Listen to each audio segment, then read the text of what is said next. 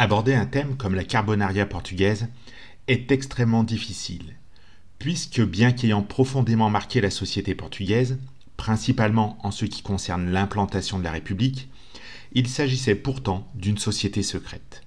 Lorsqu'on parle de carbonaria, il est fréquent de l'associer immédiatement à la franc-maçonnerie, et bien souvent de confondre ces deux sociétés distinctes. Cependant, cette association ne semble pas si linéaire et la carbonaria a travaillé comme bras armé de la franc-maçonnerie pendant très longtemps.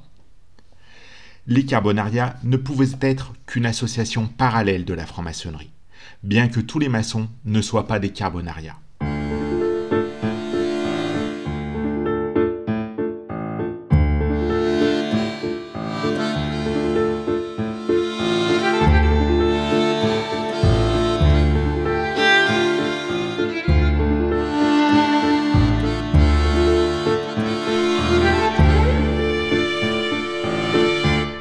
La carbonaria au Portugal a trouvé son berceau dans la carbonaria italienne, qui, selon son histoire, remonte au XIIIe siècle, lorsque les premiers carbonariens sont apparus en Italie, liés à la poursuite des luttes qui avaient été menées en Allemagne entre les Guelfes, partisans du pape, et les Gibelins, partisans de l'empereur.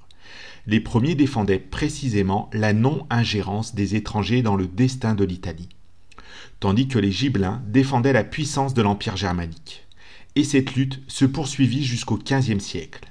Le thème carbonario vient du mot italien carbonaro, qui signifie donc charbonnier, car les guelfes trouvaient refuge à l'intérieur des forêts, plus précisément dans les cabanes des charbonniers. Contrairement à ses origines, il y a ceux qui soutiennent que la carbonaria a pris ses contours en France. Cependant, ce sera la figure de Garibaldi, de Gavour et surtout de Mazzini qui servira de moteur de départ pour le début de la carbonaria portugaise. Vers 1818, une société secrète est fondée. Celle-ci est le signe d'une petite carbonaria, dont les actes déclencheront la révolution libérale de 1820. Déjà en 1828, la société du Divolding est le résultat de l'organisation d'un groupe d'étudiants de l'université de Coimbra qui ont créé un noyau secret avec des bases de carbonaire dans le but principal de combattre la monarchie absolue dirigée par Don Miguel. Cependant, cette société a mal tourné et la plupart de ses membres, après avoir été découverts, ont été pendus. C'est Arthur Augusto Duarte d'Aluz Almeida, bibliothécaire des bibliothèques municipales, qui a très tôt pris part aux conspirations qui se déroulaient dans tout le royaume du Portugal. En 1896, la Carbonaria portugaise apparaît enfin fortement inspiré par les principes du carbone italien et avec l'intention immédiate de recruter tous ceux qui étaient prêts à tout sacrifier pour l'implantation de la République, entraînant ainsi la chute de la monarchie au Portugal. De cette façon, la Carbonaria portugaise se distinguait de toutes les autres sociétés secrètes, car elle présentait une différence notoire qui passait par l'acceptation d'éléments appartenant à n'importe quelle classe sociale étant moins sélective et exigeante en ce qui concerne l'admission de nouveaux membres. En fait, cette nouvelle Carbonaria, qui apparaissait maintenant au Portugal par l'intermédiaire de Luz de Almeida, proposait de changer tous les processus de conspiration. Les rituels exacerbés et les méthodes exigeants et anarchistes utilisés par d'autres sociétés secrètes. Luz de Almeida fut le fondateur de la Carbonaria portugaise et attira dans cette organisation de nombreux personnages illustres dont les objectifs étaient précisément les mêmes que ceux du fondateur. Lutter pour la cause de la Révolution et instituer la République au Portugal. En effet, l'esprit d'action mené par Luz de Almeida aboutira à la consommation d'un acte héroïque marqué par la Révolution du 5 octobre 1910. Tout le mérite de l'organisation d'une société qui se voulait secrète est dû avant tout à cet homme, qui s'est lancé dans un combat nécessaire au pays, sans hésitation ni précipitation, et qui a abouti à une société hiérarchisée où l'on n'avait pas besoin des instruits. Ce dont la Carbonaria avait besoin, c'était de gens humbles, prêts à se battre pour la, chute de la monarchie, représentés pour l'essentiel par la classe des ouvriers et des travailleurs de diverses professions. Avant de comprendre comment cela faisait le recrutement pour la Carbonaria de Luz de Almeida, il est pertinent de voir comment était organisée cette société secrète, où tous ses membres se connaissaient comme s'ils étaient de la même famille.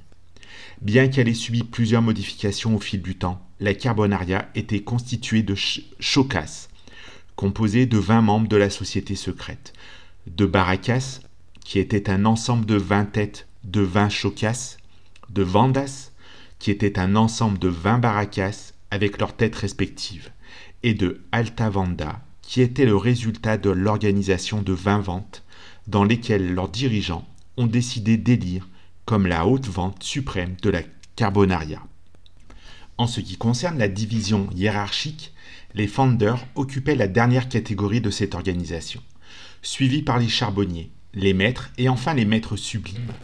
Ces deux dernières catégories se distinguaient par le fait qu'elles étaient les seules à avoir accès aux casernes et aux baraques, qui étaient elles-mêmes présidées par les maîtres et dans lesquelles les maîtres sublimes se distinguaient par la possible d'être élu à la haute vente. Le plus haut dignitaire de la Carbonaria était donc Luz de Almeida, le sublime grand maître de cette organisation révolutionnaire, le symbolisme de la nouvelle société secrète. Tous les éléments qui se sont proposés pour intégrer la Carbonaria portugaise ont été soumis à un certain rituel de recrutement. Le secret était l'arme principale de cette organisation, et les caractéristiques du futur carbonaire étaient le courage, la force et la volonté de rompre avec la monarchie, même si cela signifiait perdre ou prendre la vie de quelqu'un. Au sein de la mystérieuse société, seul le sublime grand maître et Alta Vanda connaissaient tous ses membres, mais leur identité était connue de tous. Après avoir assuré le secret de la proposition de la nouvelle organisation secrète, c'est le moment des initiations. Celles-ci, à leur tour, se déroulaient de préférence dans des maisons ou même des bureaux inhabités qui offraient la sécurité et le secret nécessaire au bon déroulement des actions auxquelles les carbonariats portugais s'étaient très tôt consacrés. Les membres participant à ces initiations étaient quelque peu imaginatifs, se couvrant le visage de masques bleus pour les Altavanda ou de masques rouges pour les autres membres. Le chef carbonarien, responsable de ces initiations, était assisté de deux secrétaires et de deux voyelles, dont l'une surveillait le lieu où se déroulait l'initiation. Passant par ces étapes, les yeux toujours bandés, le futur membre du charbonnier ne pouvait regarder autour de lui qu'après avoir prêté serment et avoir été dûment accepté, moment auquel l'engagement d'honneur respectif était traité. Du début à la fin de ce rituel, toute l'atmosphère générée par les initiations était une énigme totale. Le nouveau carbonaire n'a pu connaître aucun des éléments qui faisaient partie de cette initiation, et même le lieu où elle se déroulait lui était totalement inconnu. Bien qu'accepté comme nouvel élément carbonarien, son admission définitive dépendait encore d'une séance de jugement. Il était nécessaire d'obtenir la certitude absolue que le nouveau membre de l'organisation remplirait toutes les missions qui lui sont confiées, et surtout qu'il serait fidèle au secret promis dans son engagement, sur l'honneur. Comme dans toutes les sessions de ce type, la partie liturgique est toujours celle qui marque le plus profondément tous ses participants. Ainsi, dans les rituels carbonariens, aussi la valeur liturgique apparaissait comme un facteur symbolique très remarquable, même si certains éléments carbonariens n'appréciaient pas beaucoup la manière dont ils étaient réalisés. Cependant, dans la carbonaria portugaise, la signification emblématique passait essentiellement par la valeur de son symbolisme, à savoir par certains symboles matérialistes qui étaient fréquemment utilisés. En outre, il était également habituel d'utiliser certains signes qui formaient une sorte de code uniquement perceptible chez les carbonariens. Parmi ces codes, il y avait le traitement tu et aussi l'utilisation de mots de passe et de contre-mots de passe. Certaines poignées de main ou même des armes à feu qui les aidaient à se reconnaître facilement.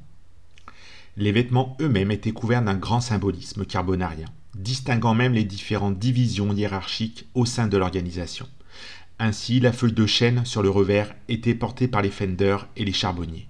Les couleurs des ceintures portées par les maîtres étaient indicatives de leur degré, étant disposées d'une dague, tandis que le maître sublime se distinguait par un collier noiré avec les couleurs carbonaires du dernier degré et un morceau de charbon de bois taillé suspendu à ce collier était également observable.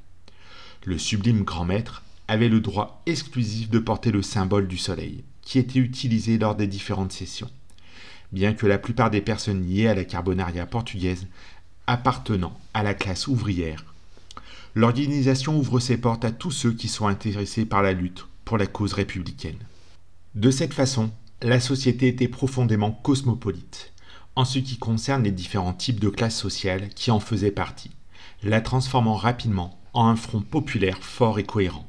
Enseignants, ingénieurs, étudiants, médecins, infirmiers, personnels de l'armée et de la marine, fonctionnaires, commerçants, artistes, personnels des chemins de fer, officiers de police, parmi beaucoup d'autres, ont longtemps constitué cette société secrète.